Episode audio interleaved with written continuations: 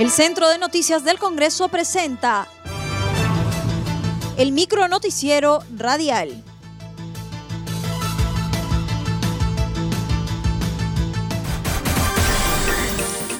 ¿Cómo están? Les saluda Ney Suceda. Hoy es martes 3 de noviembre y estas son las principales noticias del Congreso de la República. Congreso admite moción de vacancia presidencial.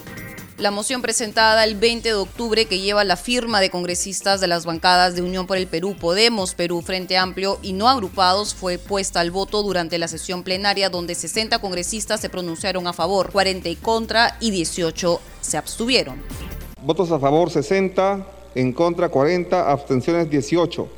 En consecuencia, ha sido admitida la moción de orden del día de pedido de vacancia de la Presidencia de la República.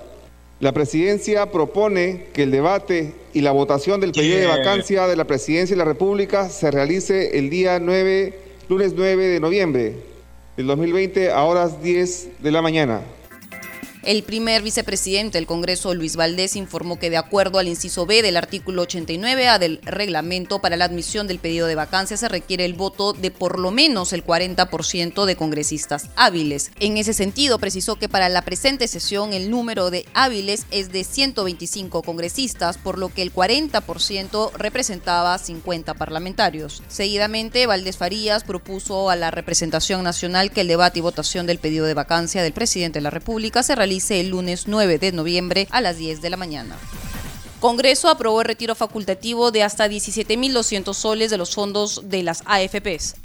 El Pleno del Congreso aprobó el proyecto de ley que autoriza de manera extraordinaria a los afiliados del sistema privado de pensiones que hasta el 31 de octubre del 2020 no cuenten con aportes por al menos 12 veces consecutivos a la fecha de vigencia a la ley, el retiro de manera facultativa hasta 4 UITs en el contexto de la pandemia COVID-19. El presidente de la Comisión de Economía, Anthony Novoa, dijo que el pago de los aportantes será en tres partes. Están incluidas las personas que han perdido el trabajo en el mes de septiembre del presente año.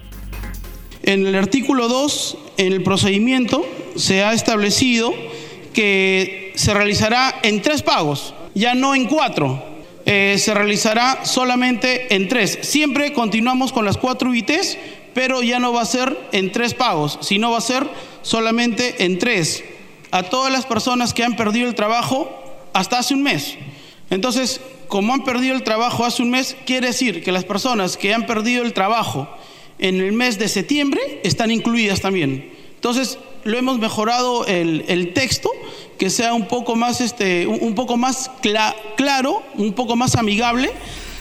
También la norma consigna que el retiro del dinero se hará en una sola armada para las personas que sufren de enfermedades oncológicas y hematológica clínica.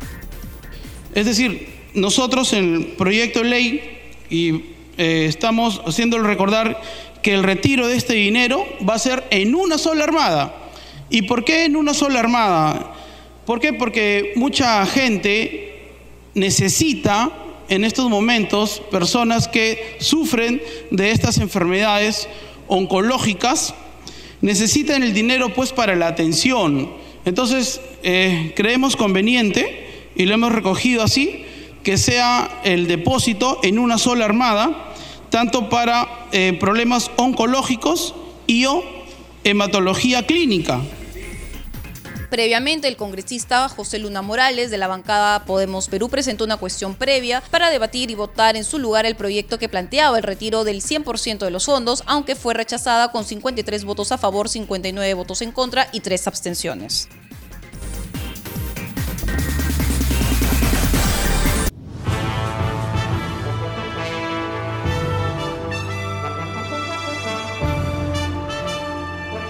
Hasta aquí el micro noticiero radial del Centro de Noticias del Congreso, una producción de la Oficina de Comunicaciones.